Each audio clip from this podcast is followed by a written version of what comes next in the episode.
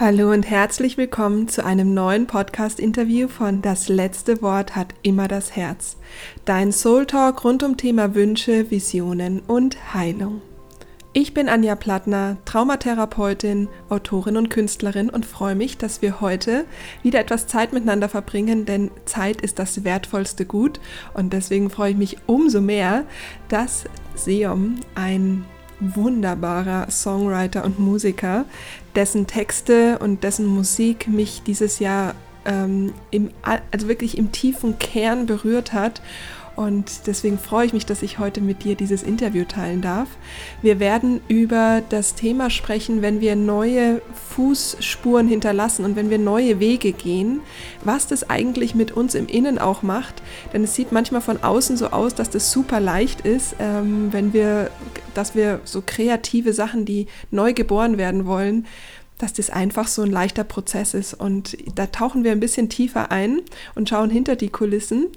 Denn im, wir sind ja gerade in den Vorbereitungen für die Rauhnächte und im, wir steuern auf den Dezember zu. Und im Dezember geht es ganz stark in den Rauhnächten nicht nur um Bereinigung, sondern auch um diese Wunderkraft, um diese Magie und um die Zeichen des Universums. Und genau darüber spreche ich mit Seom auch, denn Seom hat gelernt, auf die Zeichen des Universums zu achten, ihnen zu folgen und was daraus auch für Wunder entstehen können, wenn wir uns erlauben, diesen Zeichen zu folgen. Und genau darum geht es ja in den Rauhnächten, dass wir Raum schaffen, diese Zeichen überhaupt erstmal wieder wahrzunehmen und dann auch den Mut finden, ihnen zu folgen.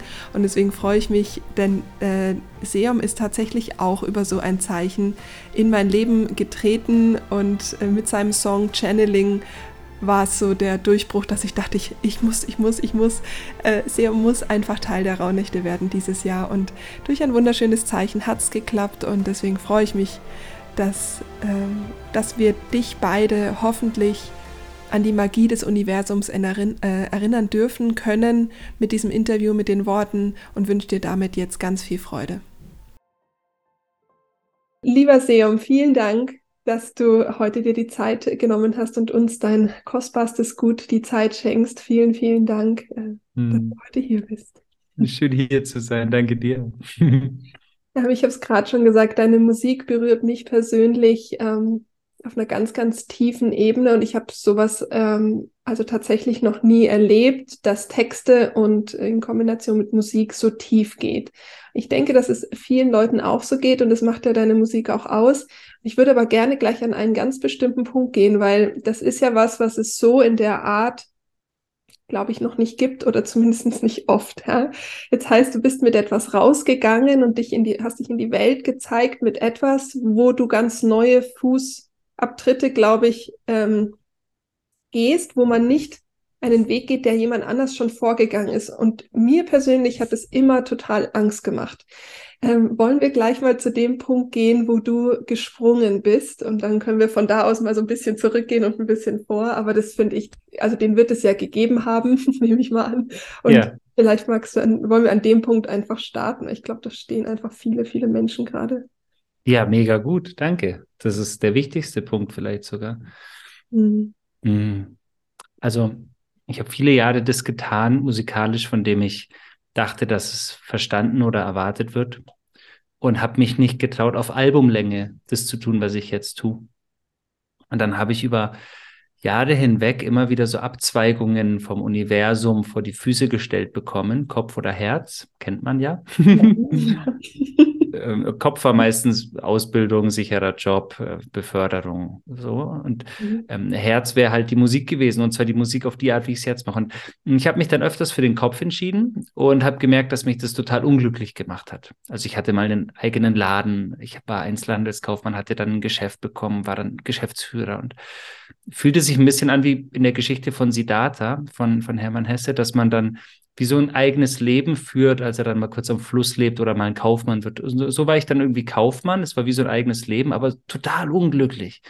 Habe nebenbei immer meine Musik gemacht und auch da aber noch so versucht, irgendwie alles abzudecken. Also wenn man jetzt musikalisch in Themen denkt, so ein Liebeslied und ein gesellschaftskritisches Lied und auch immer spirituelle Inhalte, aber nie auf ganzer Albumlänge. Mhm. Weil ich mich da irgendwie noch nicht getraut habe, genau wie du sagst, weil es so unbekannt, so neu war, dass ich da noch nicht so aus brechen konnte, mich da noch nicht getraut mhm. habe, mir das nicht erlaubt habe. So, und dann habe ich, umso mehr Abzweigungen ich Richtung Kopf genommen habe, umso unglücklicher wurde ich mit den Ergebnissen, also mit dem Leben, das ich daraus dann eben kreierte. Und es war ein Leben, das fernab meiner wahren Träume stattfand. Mhm. Und irgendwann hat dann das Universum so die größte Gabelung hingestellt. Da ging es dann um einen eigenen eine eigene Praxis als Logopäde. Also ich hatte einen ganz reichen Patienten. Ich hatte meine dritte Ausbildung gemacht, Staatsexamen als Logopäde. Und dieser Patient wollte mir eben eine Praxis finanzieren für, ich glaube, 30, 40.000 Euro. Mhm. Und ich war damals auch verschuldet. Das heißt, es wäre eine sehr gute Option gewesen. Und ich wusste aber, wenn ich das jetzt nehme, dann, dann äh, komme ich nicht mehr so schnell daraus, weil das wäre ein Darlehen gewesen, das ich auch hätte abzahlen müssen. Und das ist jetzt nicht so einfach. Und dann habe ich gesagt, okay, jetzt gehe ich komplett den Weg des Herzens und mache die Musik und, und sag alles ab. So, und ich habe alle für verrückt erklärt. Und da stand ich dann an der Klippe, so, und habe mir dann überlegt, okay, was mache ich denn jetzt mit meiner Musik? Ich hatte ja keinen Erfolg, ich hatte keine Plattenfirma, nichts und so. Ich hatte nur diese Entscheidung getroffen und die war so, so eindeutig wie nie zuvor. Ich gehe jetzt nicht mehr den Weg des Kopfes, sondern den des Herzens. Und dann war so ein, so ein kleiner rebellischer Krieger in mir, der dann gesagt hat, ja, komm, jetzt scheiß drauf. Also, weil jetzt kannst du ja auch das machen, was du liebst, weil jetzt hast du ja scheinbar eh alle Optionen verspielt. Also, weißt du, jedes, jedes Los mhm. ja. irgendwie bekommen und zur Seite gelegt. Und wenn du jetzt Musik machst, dann mach sie kompromisslos so, wie du sie liebst. Und das habe ich dann gemacht. Und das Spannende war, ich habe mich auf eine Parkbank gesetzt und habe einfach das Album geschrieben, das ich immer hören wollte über Spiritualität, über universelle Gesetzmäßigkeiten, über all das, was mein Leben schon immer bereichert und geführt und, und verwandelt hat. Und dann habe ich so angefangen, es einzelnen Menschen zu zeigen. Und das hat denen überhaupt nicht getaugt. weil die das nicht verstanden haben. Es ist ja auch völlig okay. Die haben, ich habe es halt den Falschen gezeigt. Ja? Also ich habe es halt mhm. einfach musikaffinen Produzenten gezeigt und so. Und die sagten dann zu mir, ja, das ist irgendwie so, so, so, so ein Meister Yoda-Shit. Weißt du, so, also ja, die haben, so möge die Macht mit dir sein. So, ich habe ihnen damals meinen Spirit, meinen Titelsong gezeigt und äh, die, die, die ähm, Hauptzeile im Refrain lautet, ähm, Spirit, find in dir selbst die Macht. Es ist dein Geist, der deine Welt erschafft. Aus einem Tropfen Weisheit wird ein Meer gemacht und der mächtigste Gedanke wird im Herz gedacht. Und ähm, das haben nicht viele verstanden. Und ich dachte mir aus irgendeinem Grund, ist mir egal. ich mache es jetzt trotzdem. Und dann habe ich dieses ganze Album geschrieben auf einer Parkbank und habe im Kopf so Instrumentals kreiert, wie ich die cool fände. Hatte aber noch keine Komponistenteams oder also keine Musiker, die mir das wirklich umsetzen in der Form. Und dann hat mein Telefon geklingelt, mein Festnetztelefon. Und ich habe lange Zeit visualisiert, wie mein Festnetztelefon klingelt und ich einen Plattenvertrag bekomme. Und dann war in diesem Telefon eine Plattenfirma. So. Und das war so unmöglich, weil Festnetz war damals, wie jetzt auch schon, so, so ein Ding, woher, also ich stand nicht mehr in einem Telefonbuch, weißt du, so, woher soll jemand meine Festnetznummer haben? So. Und Hintergrund war der, dass eine Plattenfirma einen Musiker gesucht hat, dann auf YouTube einen Song von mir entdeckt hat, der acht Jahre alt war, der hieß Gib nicht auf auch mega spannend, dass das Universum den Titel verwendet hat, um mich zu finden. So, gibt nicht auf. Und dann haben die gegoogelt. Ich hatte damals noch keine richtige Homepage, weil ich kein Geld dafür hatte. Und haben einen Zeitungsartikel über mich gefunden. Haben dann bei dieser Zeitung angerufen und der Redakteur dieser Zeitung in Kaufbeuren, also in einer kleinen Stadt im Allgäu, der hatte meine Festnetznummer und die hat er denen gegeben. Und dann klingelte mein Telefon und die haben mir einen Plattenvertrag angeboten. Und ich stand da ohne Scheiß, Tränen überströmt wenn ihr jetzt dann denkt, ich oder so berührt. Und, und ich durfte ja nicht so tun. es ging ja um den Plattenvertrag. Ich musste ja ein bisschen cool tun, weil sonst hätten die mir ja sonst was angedreht. Haben sie auch unterm Strich. Aber dann fragten sie mich, haben sie dann ein fertiges Album? Und ich sagte, ja, ich habe das. Ich habe das fertig geschrieben. Das Einzige, was ich brauche, ist, ist ein Budget für ein Studio und, und die Produktion und dann bin ich am Start. Und dann habe ich das geschrieben. Und ich hatte einfach Glück, dass ich bei diesen Leuten von der Plattenfirma einfach auf Verständnis, auf, auf offene Tore getroffen bin. Was heißt Glück? Zuführung, ja. Mhm. Und die mhm. haben gesagt, nee, das ist total crazy. Also wir wissen nicht, ob es funktioniert, aber es klingt so abgefahren, es könnte funktionieren, wir machen das einfach. Mhm. Und dann haben die das genauso rausgebracht, wie ich das gemacht habe. Und dann sind auf einmal ganz viele Türen aufgegangen. Und das war für mich so der ultimative Beweis, folgt genau dem. Und der mhm. Mut an diesem, Ab an diesem Abgrund, der Sprung, war deshalb so krass, weil ich ging wirklich davon aus, jetzt haten mich einfach alle. Also so der Shitstorm ever, weil ich wusste halt nicht, die Leute im spirituellen Bereich mögen kein Hip-Hop, die Leute im Hip-Hop-Bereich wollen nichts von Spiritualität wissen. Also an sich wäre das Projekt zum Scheitern verurteilt gewesen. Und es war mir so egal. Und ich glaube, dieser Punkt, dieses ist mir egal. Mhm. Ich zeige mich, wie ich bin. Ich lege den letzten Schutzpanzer ab und jetzt verspottet mich, wenn ihr wollt, aber so bin ich nun mal. Das, das liebe ich nun mal. Das bin ich. Und der Witz ist ja, dass ich seitdem nie gehatet wurde. Also auch wenn Menschen es nicht verstehen, was ich mache oder das vielleicht nicht checken, mhm. hören sie es halt nicht an. Aber ich bekomme, ja. ich bekomme kein Hate dafür. Und das ist das Schöne und das Erstaunliche auch für Menschen als, als Inspiration, ja. Ja. denen es so geht.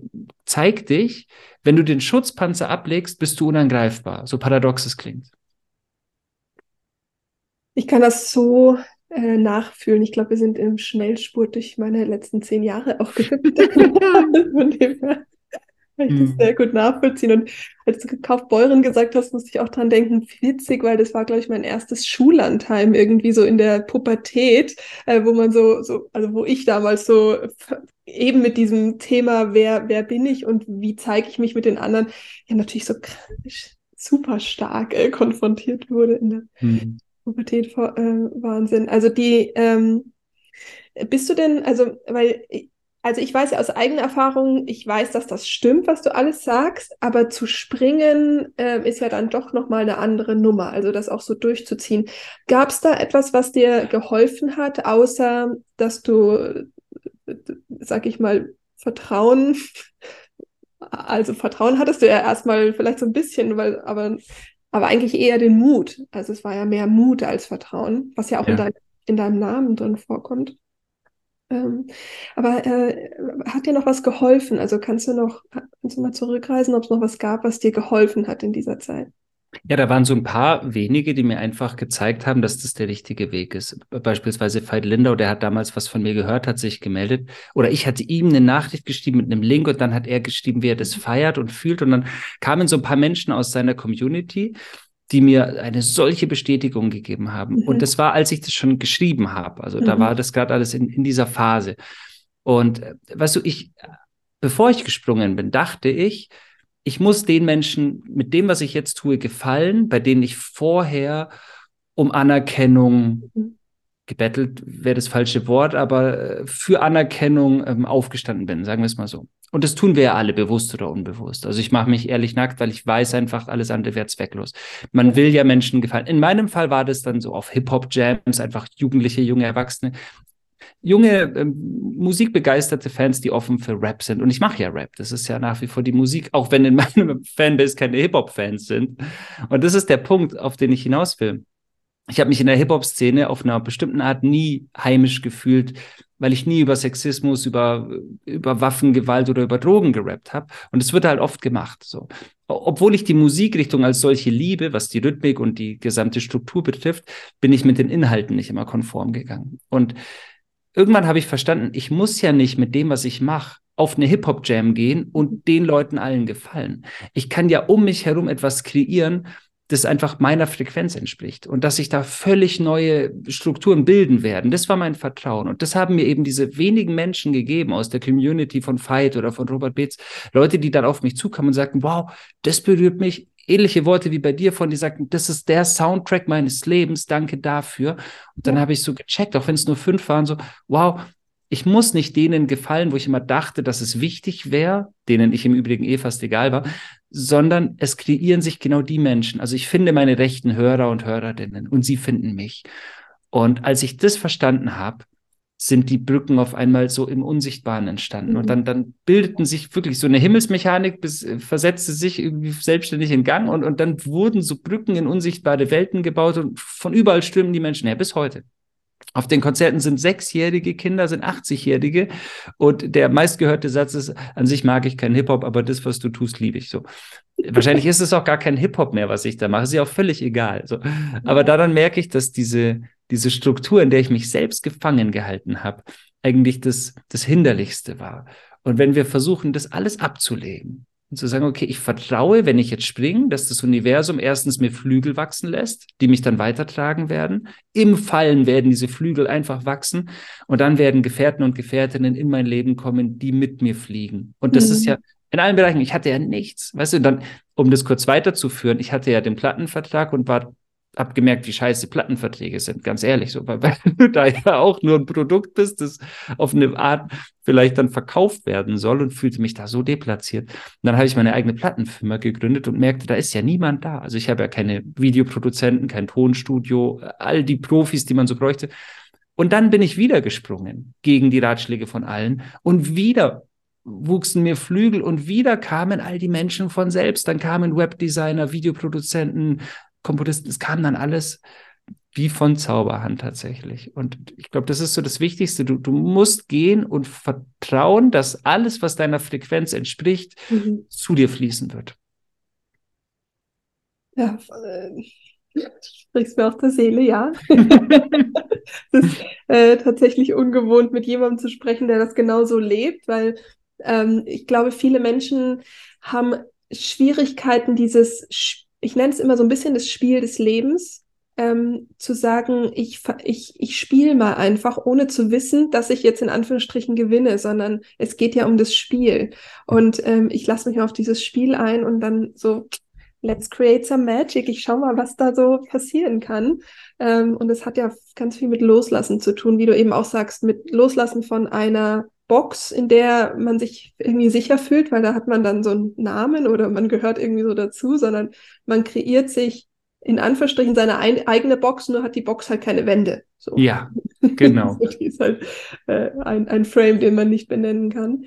Ähm, bevor wir mal schauen, wie das denn früher mit der, mit der Musik so war, wollen wir gleich auf das Thema Zeichen eingehen, weil das ist ja genau das, was du auch ähm, dann in deinem Buch, glaube ich, das war das dann das erste Buch, was du geschrieben hattest? Ich glaube schon, gell? Folge den Zeichen. Das war das zweite. Ach, das zweite, okay. Ja. Äh, darin geht es aber quasi, glaube ich, genau darum. In, ich hatte jetzt natürlich noch keine Zeit, das in so kurzer Zeit zu lesen, aber werde ich noch tun. Aber äh, darum geht's. Also das, was du jetzt gerade beschrieben hast, ist so das, wo du die Zeichen wahrnimmst, aber du bist ihnen, glaube ich, noch nicht so wirklich gefolgt, weil das ist ja gerade so am Beginn gewesen, oder? Genau. Ähm, dann hat sich das aber ja wahrscheinlich zu, also dann waren ja so die Spiel, Spielregeln plötzlich sichtbar. Oh, da ist ein Zeichen oder da ist ein Zeichen. Magst du mal so ein bisschen über diese Magie der Zeichen sprechen? Weil das ist ja so eine, finde ich, der Spielregeln. Ja, Absolut. Ich bin der Meinung, das Universum arbeitet in, in Alphabetformen, die wir nicht kennen. Und das Alphabet des Universums ist Intuition und Inspiration. Schwer benennbar, schwer greifbar, schwer zu beschreiben und dennoch vorhanden. Jeder fühlt es. In dem Moment, wenn dein Herz aufgeht, wenn alles kribbelt, wenn was Unbekanntes dich zieht, genau das. So. Ich erinnere mich gut, ich war, das war so mit das erste Zeichen. Ich hatte das Album noch nicht fertig. So. Mhm ich hatte aber schon einige Songs in solchen Richtungen geschrieben und auf YouTube hochgeladen. Und, so. und ich wollte nach Bali fliegen, mein erster großer Urlaub in meinem Leben mit einem guten Freund. Und ich stand am Bücherregal in einer, in einer Buchhandlung und habe mir überlegt, was nehme ich mit? Und ich schloss die Augen.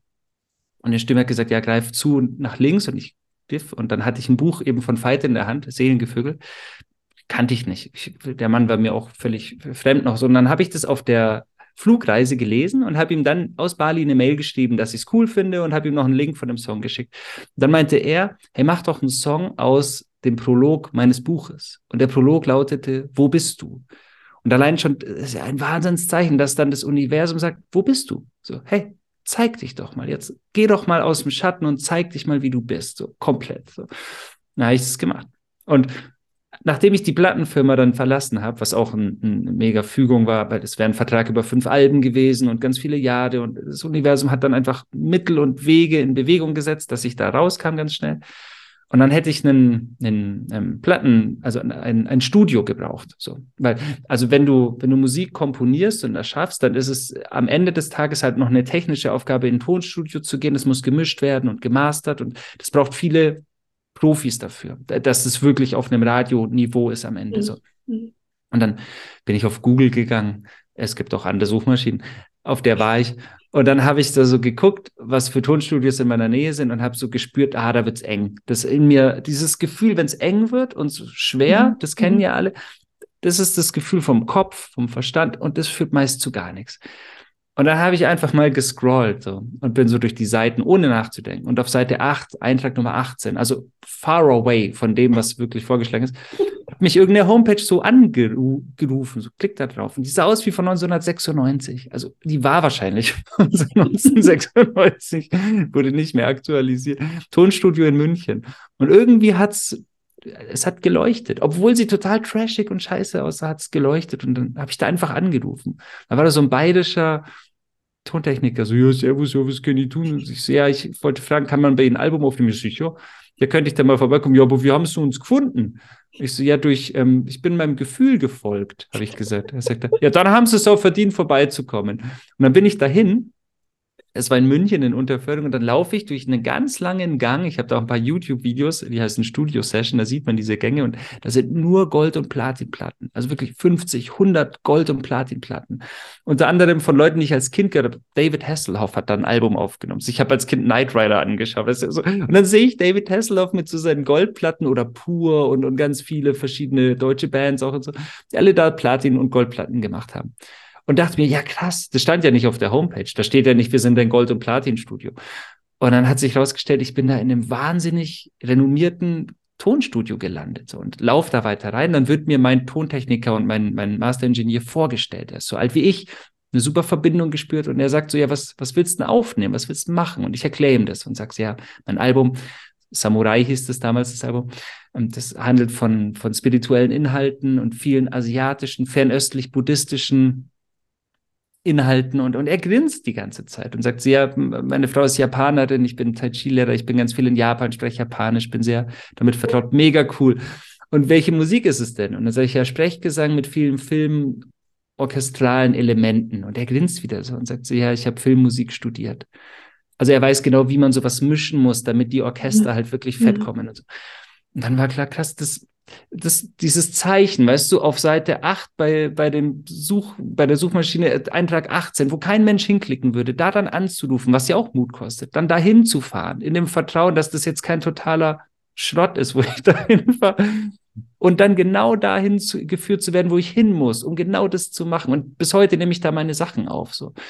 Und das ist ein kleines Beispiel von, von der Kraft der Zeichen. Wenn wir uns trauen, denen zu folgen, dann führen sie uns genau an die Orte, wo wir hin müssen. Und das braucht eben immer wieder diesen Schritt ins Ungewisse, denn der Verstand hätte dir zehnmal sagen können, dass das, dass das Schwachsinn ist.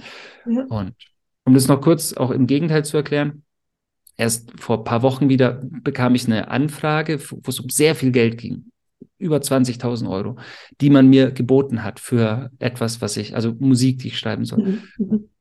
Und es wurde eng. Und mein Verstand hat aber gesagt, ey, super, mach das und Inflation, wir brauchen Geld. und mein, mein Herz hat gesagt, nee, lass das bitte. So ist unbegründet. Du kannst es ja nicht begründen. Und das ist das mhm. gegenteilige Zeichen und das missachten viele Menschen. Habe ich auch oft missachtet. Wenn es um Geld geht, missachtet man Dinge ganz schnell. Und da merkte ich auch, da war keine Weite, da war Enge. Und dann habe ich das abgesagt. Unter dem Unverständnis des Gegenübers, der dann fragt, aber warum? Ich kann es nicht erklären. Es fühlt sich nicht stimmig an. Mhm. Und das ist halt auch ein zweiter Punkt, wenn es um Zeichen geht, Dingen zu folgen, die sich weit und leicht anfühlen, aber eben auch Dinge abzusagen, die sich eng anfühlen. Das ist eine, das ist eine Kunst, das ist eine Übungsform, finde ich. Das ist ein tägliches ja. Training. Ja, und auch ähm, radikale Selbstverantwortung und äh, Konsequenz. Exakt. ja, ich finde halt da, ähm, das nenne ich immer die bittere Pille. Also mhm. die ist jetzt zwar nicht von äh, außen, sondern die ist ja quasi von innen. Also die schluckst du ja quasi selbst, weil du sagst, es fühlt sich nicht gut an, ja, oder, oder kriegst es von dem Gefühl. Manchmal kriegen wir diese bittere Pille eher vom Außen. Aber wir wissen halt nicht warum. Und es kann ja sein, dass du sagst, okay, da hätte ich jetzt drei Wochen dafür arbeiten müssen zum Beispiel, ja, und ich wäre in dieser drei, in diesen drei Wochen geblockt. Und jetzt kommt was, was genau in diesen drei Wochen ist, was entweder halt wichtig ist, dass du an dem und dem Moment bist, damit wieder die nächste Welle losgeht, was auch immer. Äh, das wissen wir ja nicht. Wir können da tatsächlich einfach nur drauf äh, vertrauen und irgendwann sitzen wir dann da und sagen, ah, jetzt habe ich die Medizin verstanden von dieser bitteren Pille.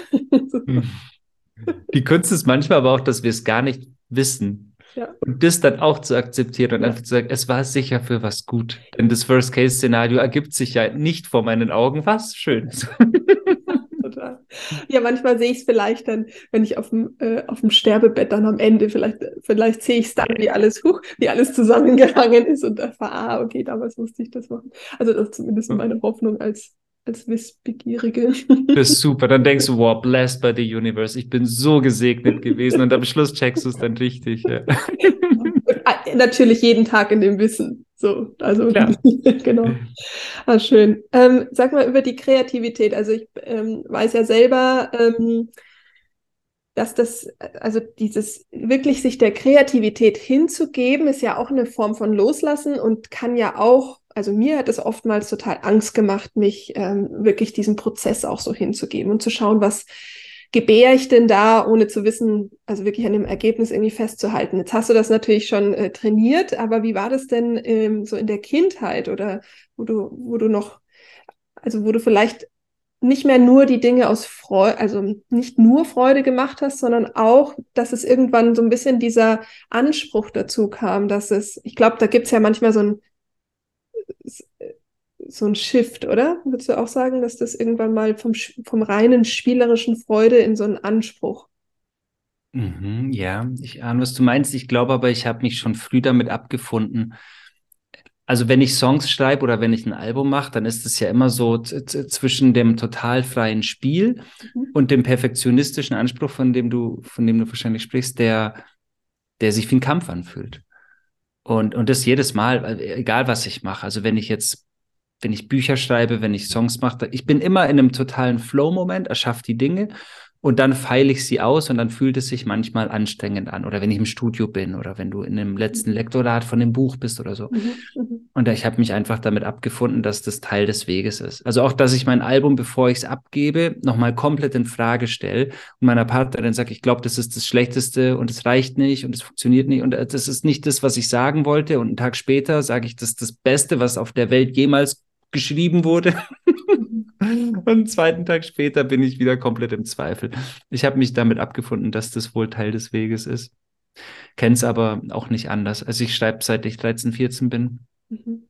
Und äh, ich, ich bin einfach so. Habe aber auch aufgehört, ähm, dem gerecht zu werden, was in mir selbst stattfindet. Weil äh, wenn ich den Vergleich ziehe zu dem, was ich im Kopf habe, aber noch nicht aufs Papier bringen kann. Wie ein Künstler, der, äh, also wie ein Maler oder eine Malerin, die, die, die so unfassbar schöne Bilder im Kopf haben, die aber noch nicht formvollendet zeichnen können, dass das nie dem gerecht wird, was ich schaffen will, habe ich irgendwann akzeptiert. Und ich glaube, der Anspruch ist der, der Motor, die Grundmotivation weiterzumachen. Ich fühle mich wie so ein Surfer, der um die Welt reist, um die perfekte Welle zu finden. Und der findet sie nie was wieder beim Spiel ja endet. So ist wie ein Kind, das eine Sandburg baut und ich weiß, die Welle wird kommen und der Sand ist weg und dann fange ich von vorne an und das ist irgendwie Teil des Weges. Ich habe ja 23 Alben geschrieben. Ich hätte die ja nicht schreiben können, wenn ich bei Album Nummer 5 schon so zufrieden gewesen wäre, dass ich gesagt hätte, okay, das ist das Beste, was je gemacht wurde, orientiert euch an dem Maßstab, ich bin raus. So. ich denke ja immer, es reicht noch nicht. So. Also ist, würdest du auch sagen, dass in der Akzeptanz, dass es diesen in Anführungsstrichen Antreiber gibt und diesen, diese, diese Sehnsucht nach der perfekten Welle, indem ich akzeptiere, dass ich sie ähm, wahrscheinlich nie erreichen werde, ist aber der Antrieb auch, dass überhaupt diese vielen Alben auch auf der Welt sind, oder? Ja, wobei ich sagen muss, ich akzeptiere ja nicht, dass ich sie niemals erreichen werde. Ich gehe ja immer davon aus, dass ich sie beim nächsten Album erreiche. Denn sonst könnte ich ja auch gleich aufhören. Mhm, mh. Also es ist ganz wichtig, dass ich mit jedem Album, mit jedem Song, mit jeder Zeile, ich bin immer auf der Suche nach den richtigen Worten. Und ich bin immer der Meinung, mit diesem Song, mit diesem Beat, mit dieser Komposition werde ich die perfekten Worte finden, um die gesamte Welt daran zu erinnern, dass die Essenz im Kern Liebe und unendliches Potenzial ist. Und das ist immer der Anspruch bei jedem Stück. dass jeder Mensch, der es hört, so fucking open-minded wird. So. So, so. wie mein Herz das sagt, ah, hier sind die Klänge. ja. Und dann höre ich es mir an nach dem Master und denke mir, ah, das ist ja noch nicht ganz. Aber beim nächsten Mal mhm. bestimmt so. Und das ist, glaube ich, das, was mich anteilt. Also diese stetige Unzufriedenheit und die Sehnsucht nach der, mhm. mhm. nach der perfekten Wortwahl. Und trotzdem nicht, also ich glaube ja auch trotzdem nicht getrieben, sondern es ist ja immer noch ein Spiel. Genau, der, der ja. Beginn ist immer das Spiel. Jedes ja. Mal, ja. wenn du mir sagen würdest, hör auf, Musik zu machen, würdest du mir mein Spielzeug wegnehmen. Also das ist mein größtes Spielzeug ist genau das. Ich setze mich hier hin, ich zünd meine Kerzen an, es läuft ein Beat.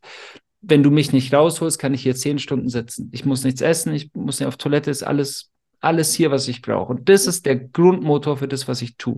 Und ich hätte auch Album Nummer 24, 25 geschrieben, wenn kein Erfolg gekommen wäre, zweifelsfrei. Nicht auf dem Level, also studiotechnisch, aber Wort, also mhm. in der Wortwahl exakt ist wahrscheinlich. Mhm. Ja. Ähm, bevor ich gerne nochmal auf deine Inhalte der Musik eingehen würde, würde ich gerne nochmal zu dem 13-, 14-Jährigen, der angefangen hat zu schreiben. Ähm, weil ähm, ich höre von ganz vielen Männern, dass die ähm, dem Schreiben und auch so dem Journaling und so eher Verhalten ähm, gegenüberstehen. Ähm, es aber ja so ein schönes Werkzeug ist tatsächlich ähm, das Innen in den in den Fluss und dann eben nicht mehr nur im Innen zu haben, wo es einen vielleicht auch zerfrisst, sondern eben in diesen, in diesen Fluss rein, reinzukommen. Wie war das damals bei dir, als du angefangen hast, das dein Innen aufs Blatt Papier zu bringen? Mhm. Mein großer Vorteil ist die Liebe zu Hip-Hop. Weißt du, weil, weil Hip-Hop hat mir immer die, die Chance gegeben, mich frei zu zeigen, mich zu entfalten auf dem Blatt, in den Worten und mich dabei cool zu fühlen. Und das ist eine schöne Kombination. Mhm. Weil du, auch wenn du total diepe, persönliche, feinfühlige Dinge schreibst und sie auf einen Beat rappst, ist es irgendwie immer noch cool. cool. So. Ja. Und ich, ich habe irgendwann auch akzeptiert, ich bin ja ein feinfühliger, hochsensibler Mensch, ich habe akzeptiert, dass ich anders bin. Also schon mit, mit acht wahrscheinlich. Die Jungs sind auf dem Fußballplatz oder raufen sich beim Sport und boxen sich und ich gehe lieber zur Seite, das ist nicht mein Ding. So Klar renne ich auch rum und bin sportlich, aber ich hatte diese, diese körperbetonte, gewaltaffine oder aggressive Art im Körper nie. So. Und, und deshalb war für mich irgendwann klar, okay, ich bin einfach der, der ich bin und habe das dann für mich gemacht. Einer meiner ersten Texte, die schrieb, hieß Drittes Auge. Also ich, ich war ganz stark in diesem spirituell interessierten Wording auch am Anfang des mhm. Schreibens.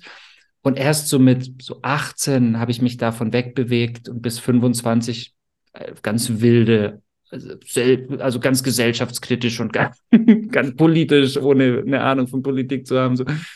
Das waren dann so die Abzweigungen. Aber zu Beginn war das tatsächlich dieser diebe spirituelle Kontext. Meine Mom ist ja Meditationslehrerin und das, mhm. was ich halt gelernt habe, habe ich in die Texte fließen lassen und, und habe da einfach Geschichten erfunden. Noch nicht so gut ausformuliert, wie sie jetzt klingen mögen, aber von der Idee her war es das, was ich jetzt auch schon tue.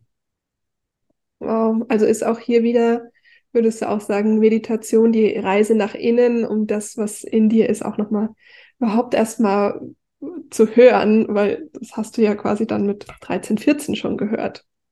Ja, und dass die Welt einfach viel mehr ist als, als der sichtbare Teil. Mhm. Das war von Anfang an. Also das ist auch die Geschichte in diesem Text, den ich damals als 13-Jähriger versucht habe, dass wir eben durch das dritte Auge die unsichtbaren Dinge sehen, die wir mit zwei Augen in der Welt eben nicht sehen. Und davon erzählt dir ja dein Biologie oder dein Deutschlehrer ja nichts. Also da geht es ja eindeutig nur um die Dinge, die du sehen kannst. Und das war für mich von Anfang an Teil des Prozesses des Weges, ja. Toll. Mhm. ähm, die Inhalte jetzt von deinen Texten. Du hast ja äh, ganz viel, die spirituellen Gesetze sind ja, sind ja Teil oder die Basis, glaube ich, würde ich mal sagen. Gell? Ähm, ja. Liest dir das oder magst du mal so ein bisschen reinnehmen, wie hast du das, hast du dir das, weil also es ist ja eine eine Geschichte, so ein Buch zu lesen und zu sagen, ah, das ist ein spirituelles Gesetz, dann kommt ja das nächste, dass man sagt, okay, jetzt verkörper ich das, jetzt äh, wende ich das in meinem Leben an, aber es ist ja dann nochmal eine andere Nummer, die quasi äh, anderen verständlich zu machen. Und dann ist es ja nochmal eine ganz andere Nummer, als in Kunst zu verpacken, sodass es andere Leute berührt. äh, wie war denn, wie, wie ist denn da so dein, dein, dein, Wer also dein Werdegang von, von der Informationsquelle zu dem Output? Ja, du hast es perfekt geschrieben. Genau, genau die Reihenfolge. Ich, ich liebe deine Fragen, wirklich, das ist super. Genau die Reihenfolge, die du gerade beschrieben hast, ist der Weg, wie ich die ersten Sachen dazu geschrieben habe. Ich habe das Buch äh, Die Macht des Unterbewusstseins von Dr. Joseph Murphy von meinem Großvater geerbt, vererbt bekommen, mhm. mit seinen persönlichen Aufzeichnungen und Tagebüchern, habe das gelesen, habe das verinnerlicht, habe das mehrfach durchgearbeitet, habe das im Leben angewandt, habe verstanden, dass ich mein Drehbuch selbst neu schreiben kann, mein Unterbewusstsein neu konditionieren kann, weil mein Geist meine Welt erschafft. Habe das Ganze dann durch, durch Beweise in meinem Leben wahrgenommen durch sichtbare Manifestationen im Kleinen wie im Großen und habe dann daraus einen Song gemacht und habe dann einfach überlegt, wie kann ich, wie kann ich den Inhalt von 350 Seiten auf zweimal 16 Takte bringen? Und dann einfach wie so ein Bildhauer einfach alles weghauen, was nicht nach einem Löwen aussieht bei so einem Steinklotz. Also einfach versuchen, alles Überflüssige wegzunehmen. Und das war so die, die Kunst dabei. Was aber auch ein Spiel ist wiederum, weil du, du nimmst einfach Worte. Ein, ein, Beispiel so, es ist dein Geist, der deine Welt erschafft. Das ist eine in sich schlüssige Aussage. Mhm. Dann einfach überlegen, okay, wie lauten Nomina Composita, also Doppelnomen, Reime auf Geist, der deine Welt erschafft. So. Und dann beginne ich eben mit, mit Songzeilen, die sich dazu reimen und streich alle weg, die fernab von der Information sind, die ich vermitteln will. Mhm. Und das ist ein Haufen. Also der Großteil ist ja nicht richtig so. Und dann gehst du halt einfach an diesem, an diesem Pfad weiter entlang, bis du genau das aussagst, was dir, was dir gefällt. Und dann kommt ja der Punkt, dass du am Schluss immer noch das Gefühl hast, das ist noch nicht die Essenz. Und ich arbeite eigentlich seit den letzten 15 Jahren ja nur daran, die Essenz rauszuarbeiten und noch mehr Essenz und noch mehr Essenz, dass kein überflüssiges Wort mehr im Textinhalt steckt. So. Und ähm, dann äh, gieße ich das Ganze in Kunst, also in, in die Form der Musik als das äh, Ausdrucksmittel, dass ich mir selbst am besten Gänsehaut verschaffe. Und wenn mir das gelingt, dass ich beim Schreiben und beim Aufnehmen Gänsehaut bekomme, dann habe ich das Gefühl, dass ich es richtig gemacht habe. Und dann, dann entsteht der Song genauso. Deswegen liebe ich deine Fragen, weil ganz viele Menschen gehen nicht in die Tiefe. Das macht ähm, große Freude, auf der Ebene mit jemandem zu sprechen, weil das die wenigsten Menschen fragen. Und das ist aber ein, ein total wichtiger Prozess. Ein anderes Beispiel, ich war in Kambodscha und ich habe Eckart Tolle jetzt gelesen im Bus. Wir sind acht Stunden durch Kambodscha mit, mit dem Reisebus gefahren. Und dann war mir irgendwie klar, okay, ich, ich möchte diese Kernaussagen in einen Text packen. Und dann habe ich so angefangen zu schreiben. Dann wäre mir aber zu einfach gewesen, den Text einfach jetzt zu nennen, weil das wäre ja dann einfach nur Eckart Tolle, wenn er rappen würde. Was auch cool wäre. Es wäre ein, es wär ein sehr langsamer Song, glaube ich. Ein sehr schönes Bild. Oh, es wäre ein super Bild, ja. Nur denn, ähm, das Musikvideo würde ich gerne sehen dann. Gut. Auf der Bühne. Hm. Ich habe dann überlegt, wie könnte man denn beginnen, um den Menschen auch abzuholen? Denn das Problem der meisten Menschen ist ja, dass sie fernab vom Jetzt leben, fernab von der Gegenwärtigkeit im Moment. Und dann begann ich mit, mit der Metapher eines Spiegellabyrinths, denn die meisten Menschen sind ja wie in einer Spiegelwelt gefangen. Sie spiegeln sich, äh, die Identifikation mit dem Ego und den Gedanken und dem Leid ist so groß, dass sie ständig ihre Themen im Außen sehen, in anderen Menschen und in diesem Spiegellabyrinth äh, total viel Schmerz erfahren, weil sie sich selbst in ihren Themen im Außen widerspiegeln. Und wenn sie es schaffen, aus dem Spiegellabyrinth herauszutreten, dann finden sie sich im Jetzt, in der Gegenwärtigkeit des Moments und lösen somit auch die Spiegel auf. Mhm. Und so entstand der Song Spiegelwelt. Und den habe ich dann in diesem Bus geschrieben, in diesen acht Stunden. Und so habe ich dann also eine, eine, eigene Form der Lyrik, der, der Poesie mhm. mit einer Geschichte. Man beginnt eben wirklich im Spiegellabyrinth, so wie sich die Menschen fühlen, verloren und einsam und verwirrt und, und desillusioniert erstmal noch oder erstmal illusioniert so. Und dann finden sie sich. So. Und so habe ich die Geschichte von dem Eckart Tolle Beispiel zu einem Song verpackt und das dann in Musik gegossen. Und das ist, so entstehen die Songs eigentlich.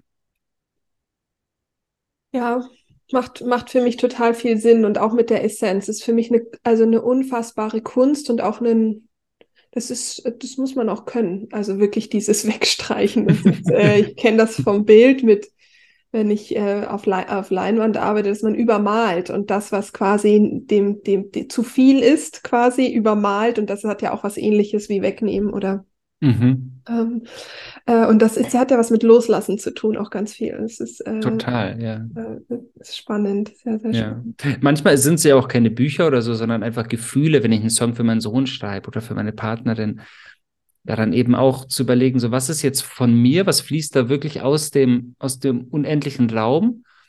Oder was ist so eine, so eine, ich sag jetzt mal, kitschige Aussage, die ich durch einen Hollywood-Film mitbekommen habe mhm. und die streiche ich dann gerne. Mhm, ja. Und zu differenzieren, was ist die Reinheit meines Herzens, die gerade spricht, und, und was sind Dinge, die ich über Romantik gesehen habe, die ja. jetzt Song aber nichts verloren haben. Ja, oder auch, oder auch quasi konditioniert durch unser, äh, durch einfach, sag ich jetzt mal, unsere Glaubens- oder gesellschaftlichen Programmierungen halt. Da sind wir ja auch nicht immer frei von. Genau.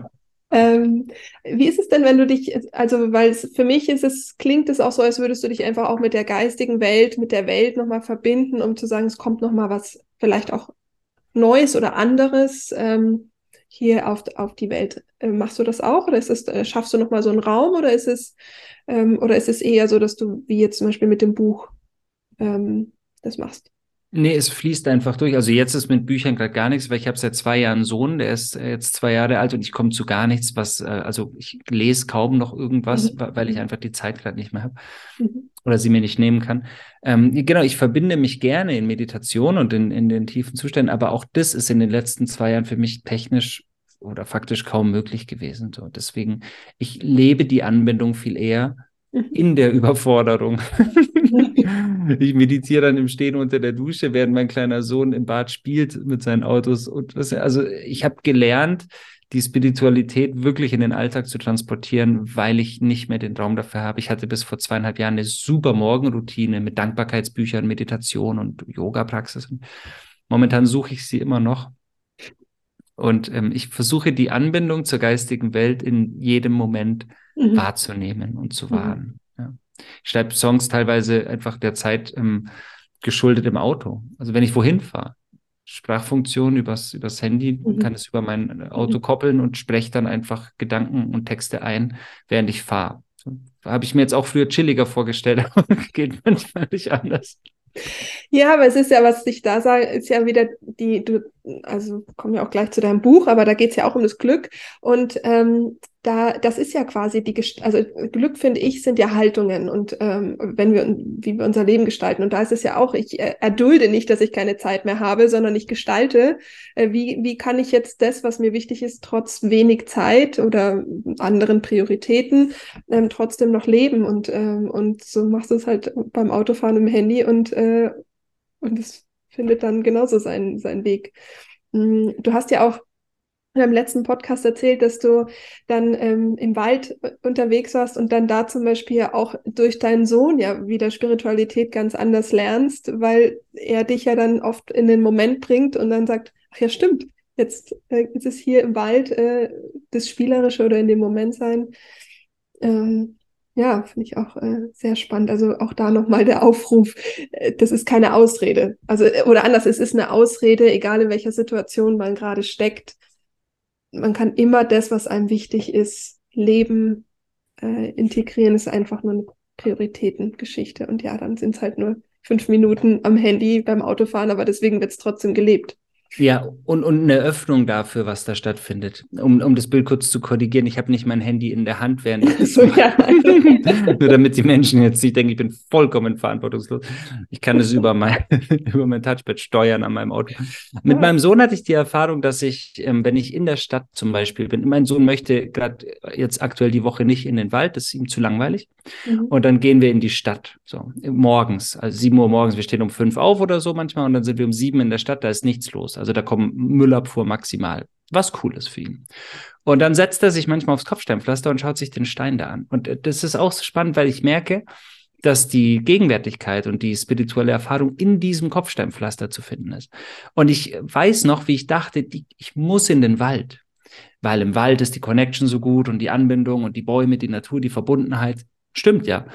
Aber die ist genauso gut möglich zu spüren in der teilweise versmockten Innenstadt an einem Kopfsteinpflaster, das verdreckt ist. Und wenn ich da die Struktur vom Stein voller Bewunderung betrachte, kann ich den gleichen Effekt wie bei der Baumrinde im tiefsten Wald erzielen. Und, und das bringt mir mein Kleiner bei, weil er mir eben zeigt, schau mal, hier geht's auch. Und es geht auch am Autoreifen.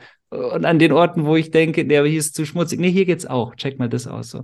Und wenn wir uns dafür öffnen, ist viel gewonnen, finde ich, weil, weil das Leben uns eben immer wieder neue Aufgaben zeigt, wo wir mhm. uns selbst finden dürfen. Ja. ja.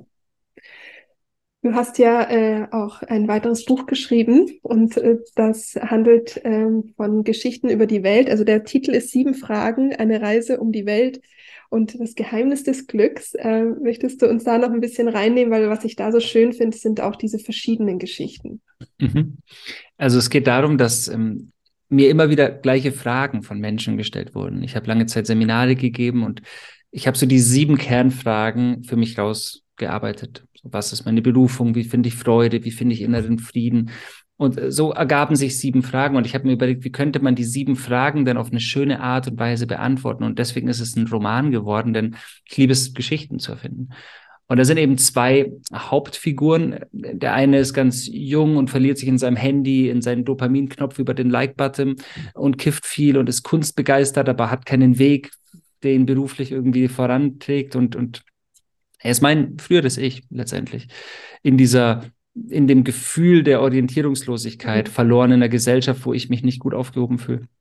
Und der andere ist über 50 und arbeitet in einem Großraumbüro in Frankfurt im tristen Alltag und hat das Gefühl, dass er seine Träume nie richtig gelebt hat und dass er, dass er zu spät dran ist und seine Berufung so gern finden würde und Freude empfinden würde, statt immer nur den gleichen Plan und, und er lebt im Übrigen die Version von mir, die ich sein könnte, wenn ich dem Kopf gefolgt wäre mhm. und diesen Absprung damals ins Ungewisse nicht gewagt hätte. Dann wäre mhm. ich wahrscheinlich dort gelandet. So. Mhm. Und beide begeben sich auf Reisen und treffen sich dann in verschiedenen Ländern und reisen eben durch verschiedene Länder irgendwann gemeinsam, durch Afrika, durch Kolumbien, durch Mexiko, durch Nepal, durch Laos, alles Länder, in denen ich war und erleben dort zum einen sehr lustige Geschichten, die ich auch erlebt habe in manchen Ländern. Und äh, zum anderen bekommen sie die sieben Fragen beantwortet, teilweise von buddhistischen Mönchen, teilweise von indigenen Völkern, von den Kogi, teilweise von afrikanischen Familien. Und in jedem Land wird eine Erkenntnis ähm, offenbart sozusagen. Und am Ende des, äh, der Reise offenbart sich dann eben ein gesamtes Bild. Ja. Schön. Ja, sehr, sehr spannend. Also einfach, ich habe angefangen gestern und fand es äh, sehr, sehr schön und äh, bin gespannt auf die Reise, auf, überall So, ähm, genau, abschließend ähm, ich, würde ich den Raum einfach dir gerne nochmal aufmachen, was du, was, oder anders, ich habe nochmal im Podcast eine Sache gehört, die ich auch schon die ganze Zeit äh, in mir rumschwebt, und zwar ist das das bedingungslose Geben. Genau, das wollte ich noch, äh, wollte ich nochmal ansprechen. Du hast ähm, ja ein, äh, mit Kurt Tepperwein ein schönes äh, Gespräch gehabt und ich glaube in dem Zuge ja auch diese wunderschöne, ähm, dieses Ritual, wie man anderen Menschen ähm, beschenken kann und sie mitgeben kann. Und wir sind ja, oder viele Menschen sind gerade im Mangel und sind ganz viel im, ich muss hamstern, ich muss das bei mir behalten und ich würde gerne genau in das Gegenteil gehen. Und zwar dieses bedingungslose Geben, weil ich finde es so wichtig, dass man einfach auch bedingungslos erfordert ja kein Danke, sondern dass man einfach aus dem Herzen herausgeben kann. Und ähm, ich, weil wir jetzt heute sprechen, kannst du dieses wunderbare äh, Ritual auch einfach nochmal hier den, den Raum dafür öffnen und andere dadurch inspirieren, genau diesen, dieses, dieses umzudrehen von diesem Haben und Mangel zu bedingungslos geben. Ja. Also das, das Ritual von Kurt bestand darin, dass man, wenn man etwas sieht, was einem gefällt, ein kleiner Gegenstand oder eine Kinokarte, die man sich kauft oder so, mhm. dass man das zweimal kauft. Immer. Und ähm, ein zweites Mal dann eben an jemanden verschenkt. Beispielsweise im Kino könnte man einfach dem Verkäufer sagen, der Nächste, der den Film kaufen möchte, kriegt eine Gratiskarte. Oder im Restaurant, du isst dein Lieblingsgericht und sagst, wenn das Gericht jemand bestellt, sagen Sie bitte, das ist gratis. Und man muss nicht mal sagen, dass es auf dich geht. Das ist mhm. das Coolste, weil dann kannst du es mhm. beobachten. So. So, und was ich schon mein Leben lang mache, ist, ich beschenke liebend gerne Menschen, ohne dass sie wissen, dass es von mir kommt. Und es macht richtig Spaß. Das kann ich jedem empfehlen aufgrund einer Tatsache, wir sind als Menschheitsfamilie oder noch größer als Gemeinschaft des Universums ja dafür gemacht worden, uns zu helfen. Also der gesamte Planet besteht ja nur, das gesamte Universum besteht nur, weil alles in Co-Kreation miteinander wirkt. Und der Wald könnte nicht bestehen, wenn die Pilzkulturen unterhalb des Waldes nicht dafür sorgen würden und wenn die Vögel nicht den, die, die, die Samen in die Welt tragen würden. Dafür beherbergt der Baum aber die Vögel, die vielleicht Löcher in seinen Stamm schlagen, aber letztendlich äh, sorgt alles dafür, dass das Leben weiter bestehen bleibt. Und wenn wir Menschen verstehen lernen, dass wir nicht für Konkurrenz geschaffen sind, was uns die Welt erklären wollte, was uns die, die Bundesjugendspiele oder die Olympiaden, das Notensystem, all die Dinge wollen dir ja vermitteln, du bist für Wettkampf und für Konkurrenz gemacht. Und das ist Bullshit, das stimmt nicht so. Wir sind fürs Spielen, wenn überhaupt fürs Spielen gemacht, aber wir sind vor allem soziale Wesen und wir sind für Co-Kreation, wir sind für Solidarität geschaffen worden. Und wenn wir verstehen, dass darin der, der Schlüssel zum Glück liegt, dann haben wir alles gecheckt. Also der Punkt ist, wenn du frei gibst und wenn du jeden Morgen aufstehst mit dem Plan, ich helfe heute allem, was, was ich sehe und wo ich es tun kann, ohne dich aufzuopfern, aus Freude, Ich möchte der Gemeinschaft des Universums helfen. Und sei es, wenn ich einen Käfer am Boden sehe, wenn ich bewusst laufe und ich sehe einen Käfer, liegt auf dem Rücken, ich nehme ein kleines Blatt und drehe ihn um. Und dann läuft dieser Käfer weiter. Und ich habe das Gefühl, ich könnte ihm so nachwinken und er sagt, thanks, Bro. Und er freut sich, weil wir sind beide Gefährten in dem Moment. Wir sind verbunden. Ich habe ihm geholfen. Und so helfe ich jedem Menschen da draußen, der mir gerade begegnet, vom Leben eingeladen und hingeführt. Und das erschafft die größte Glückseligkeit. Und jeder weiß das eigentlich, dass wenn ich wo langlaufe und ich sehe, jemand braucht kurz meine Hilfe und ich helfe einfach, weil ich helfen will, das erfüllt dich, das macht Freude. Mhm. Und, und das ist für mich der, der größte Schlüssel. Und die Welt wird auch nur weiter bestehen in der Form, wie wir sie kennen, wenn wir das checken, wenn die Menschen verstehen, wir müssen uns gegenseitig supporten, in Solidarität dienen, damit es weitergeht. Und, und dann wird es großartiger denn je weitergehen, by the way. Mhm. Das ist so der größte Schlüssel und ähm, ich liebe das auch täglich zu praktizieren in allem, was ich tue. Immer mehr geben und auch immer mehr gucken, was passiert denn eigentlich, wenn ich mich verschenke. Ein Beispiel, wenn man bei uns zu Konzerten kommen will, kann jeder, der kein Geld hat, gratis Konzertkarten zugeschickt bekommen. So, wir, wir haben das groß auf unserer Homepage kommuniziert. Ganz oben bei den Konzertdates steht ganz groß, wenn du dir kein Ticket leisten kannst, schick uns eine Mail, dann kriegt man gratis Tickets. Als ich das ins Leben gerufen habe, haben ein paar Menschen gesagt, das da wirst du hart verarscht werden. Da werden ganz viele Menschen sich die Tickets mhm. holen und die dann verkaufen und dann werden ganz viele gratis zum Konzert und nichts davon ist passiert. Und weißt du, was passiert ist? Ich habe das öffentlich gemacht und ganz viele Fans haben uns geschrieben, ich würde gerne Geld spenden für die Tickets. Damit Menschen, die keine, kein Ticket haben, das eben geschenkt bekommen. So. Also das Gegenteil ist geschehen. So, statt der Ausbeutung, die viele befürchtet haben, kam die Förderung der Idee. Und das hat für mich wieder mal bewiesen, so das ist der Schlüssel zu allem. Wir müssen uns helfen und Co-Kreation ist der, der Schlüssel des Lebens. Ja. Was ja jetzt überleiten würde zu dem nächsten Projekt, was das Filmprojekt angeht. jetzt haben wir schon äh, fast eine Stunde, aber vielleicht möchtest du noch ein paar Sätze äh, über dieses ähm, das Projekt äh, Film sprechen, wo es ja auch um Co-Kreation geht. Richtig? Ja, und ich, genau, da geht es um Co-Kreation und die, die, Protagonisten sind ja meine Gefährten und Gefährtinnen. Mhm. Weißt du, und das, mhm.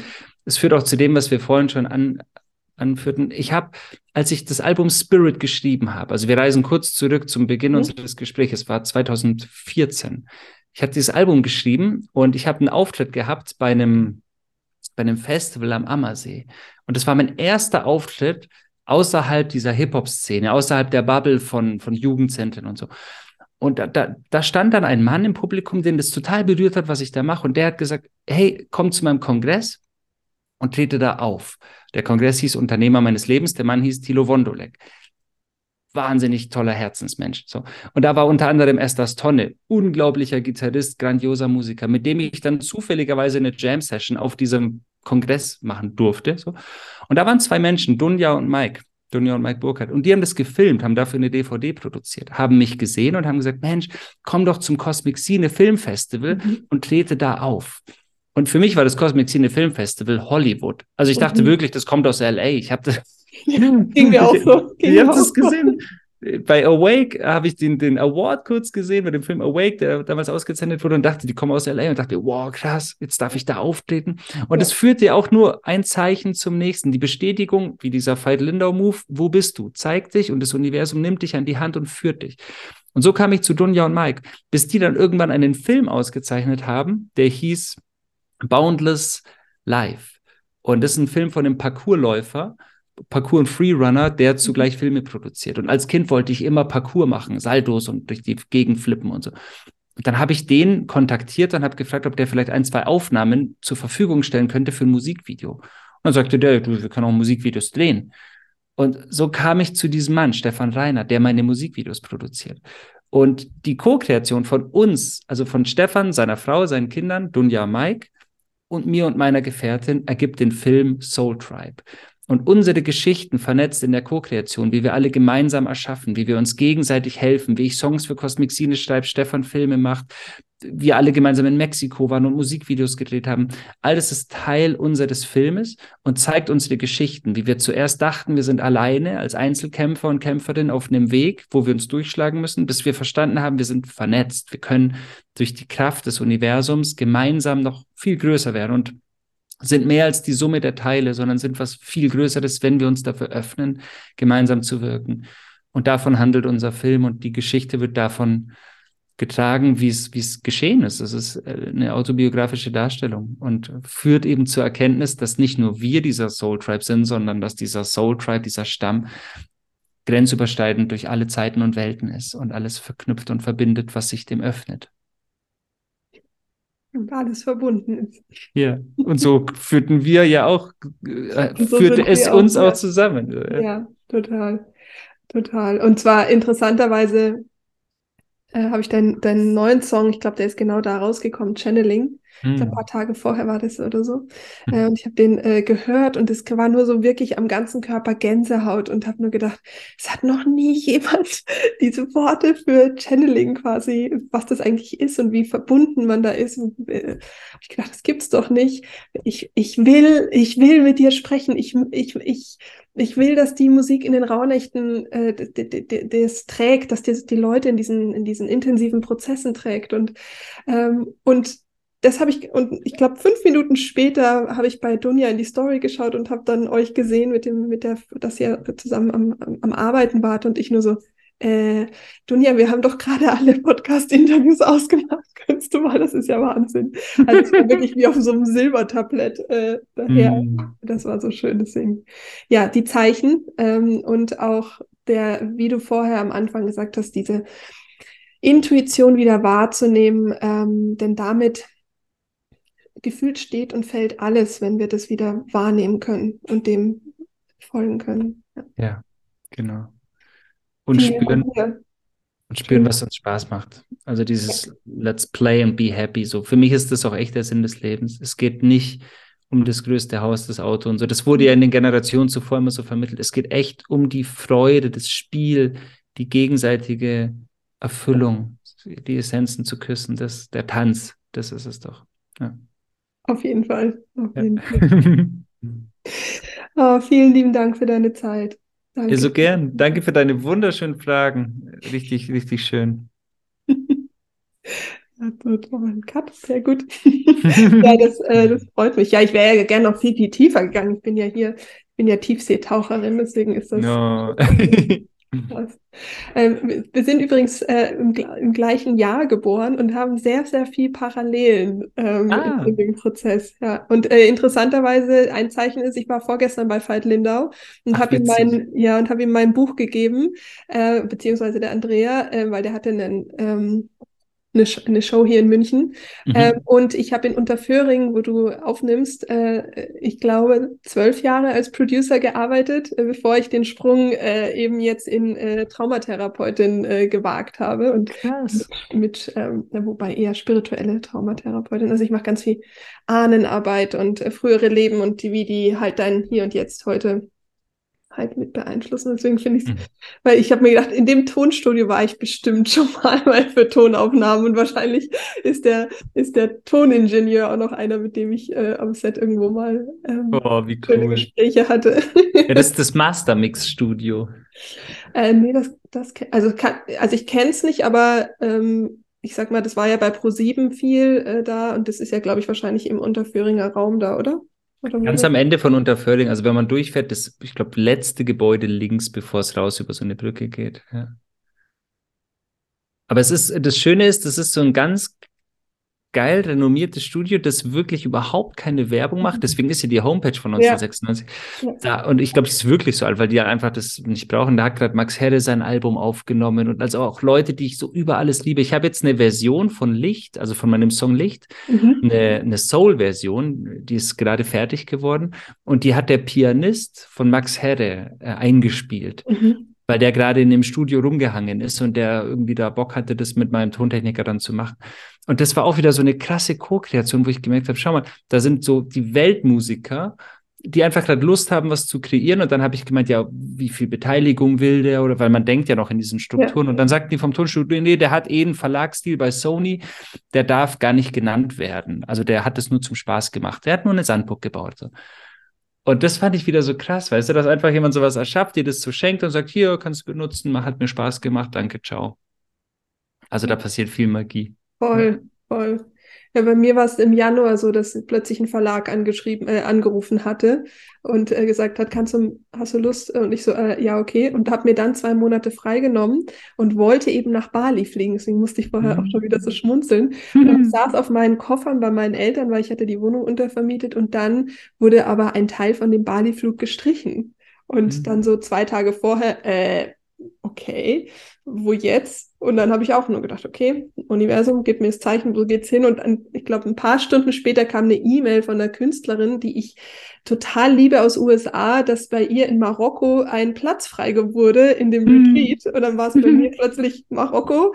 Äh, und in Marokko bin ich auf eine äh, krasse Matrix-Geschichte gestoßen, die äh, eben auch so ein bisschen wie bei dir mit dem Buch in so aus so verschiedenen äh, Sachen stößt. Und es ist wieder was, wo ich, wo, wo du, wo einfach das Universum dir durch irgendwelche Zeichen so die nächsten Kapitel gibt. Und es ist, äh, ja, es ist einfach Magic. Und dann, weiß ich nicht, bekommt das Leben plötzlich eine ganz andere, ganz anderes Kribbeln. Voll. Ich denke mir auch mal, wenn Menschen es nicht kennen, es ist so schwer. Ich sage immer so gerne, ich kann dir davon erzählen, aber ich kann es dir nicht erklären, mhm. weil es ist so schwer zu verstehen. Und ich werde auch gerne als verrückt gesehen von Menschen, die es nicht so leben, weil ich denke, boah, das ist, es muss ja so langweilig sein. Also so uninspiriert, wenn man diesen Teil des Lebens nicht kennt. So, das ja, ist schon ja. crazy. Ja. Das ist wirklich total crazy. ja. Oh, ich bin auch gespannt, was du mit Kurt äh, Tepperwein äh, kreierst. Ähm, das ist auch äh, sehr, sehr spannend. Den hatte ich auch mal angeschrieben gehabt, aber da war ich, ich bin auch unter die gefallen, die, wo er kein Interview mehr gibt. auch zu spät dran. Ja, wir haben einen Song gemacht, der ist schon mhm. draußen. Der mhm. heißt Universelles Erinnern. Ist er auch mit drin? Das habe ich noch gar nicht. Ja, ja, klar. Ja. Ah, okay. Genau, der ist auf YouTube. Und einen zweiten Song kreieren wir gerade. Da arbeite mhm. ich morgen wieder dran. Ja. Ich schreibe es mir gerade mal auf. Es sind ja so viele Songs, wenn du die einzeln anhörst, dann äh, ja. ist ein bisschen, ein bisschen beschäftigt, aber alles schön. ah, vielen lieben Dank äh, für deine Zeit. Ich schicke dir alles zu. Und, genau. Ähm, genau. Und ähm, ja, vielen Dank einfach von ganzem Gerne. Herzen. Hat mich sehr gefreut. Ja, mich auch. Und äh, vielleicht bis äh, in München, vielleicht ähm, im April. Gerne. Würde mich sehr freuen, wenn es klappt. Ja, ja sag cool. Bescheid. alles Liebe. Dann alles Liebe. Tschüss. Danke. Ciao. Wenn du bis hierhin zugehört hast, dann hast du mit Sicherheit etwas aus dieser Folge für dich mitnehmen können. Ich verlinke dir natürlich alle Infos vom, ähm, von Seum in den Show Notes. Und falls du Lust hast, mit mir und ganz, ganz vielen anderen durch die Rauhnächte zu reisen und diese Symbole, diese Magie, diese Magic des Universums auch wieder kennenzulernen, darauf zu vertrauen und dich dann auch in 2023 da führen zu lassen und damit wieder in Verbindung zu kommen, dann lade ich dich ganz herzlich ein. Es kostet dich 0 Euro, ist ein riesengroßes Geschenk. Du kannst dich bei der kleinen Rauhnachtsreise einfach eintragen, bekommst im Nachgang einen Zugang zu deinem Online-Kurs und dort findest du alle Infos, die du brauchst.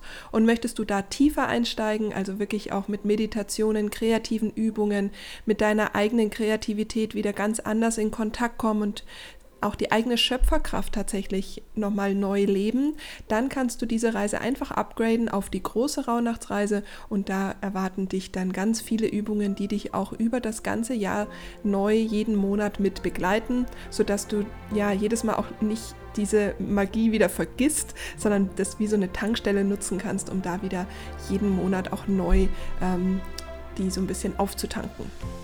Du findest dort auch mein Journal, mein, äh, meine Produkte, die dir auch nochmal helfen, hier äh, diese Verbindung aufzubauen. Denn es ist natürlich ein bisschen sowas wie, wie ein Muskel, den wir immer mal wieder trainieren dürfen. Und ja, ich wünsche dir ganz viel Freude, freue mich, wenn du dabei bist und danke dir für eine Bewertung auf iTunes oder Spotify, wenn dir dieses Interview gefallen hat. Alles Liebe, pass gut auf dich auf und wir hören uns nächste Woche. Deine Anja.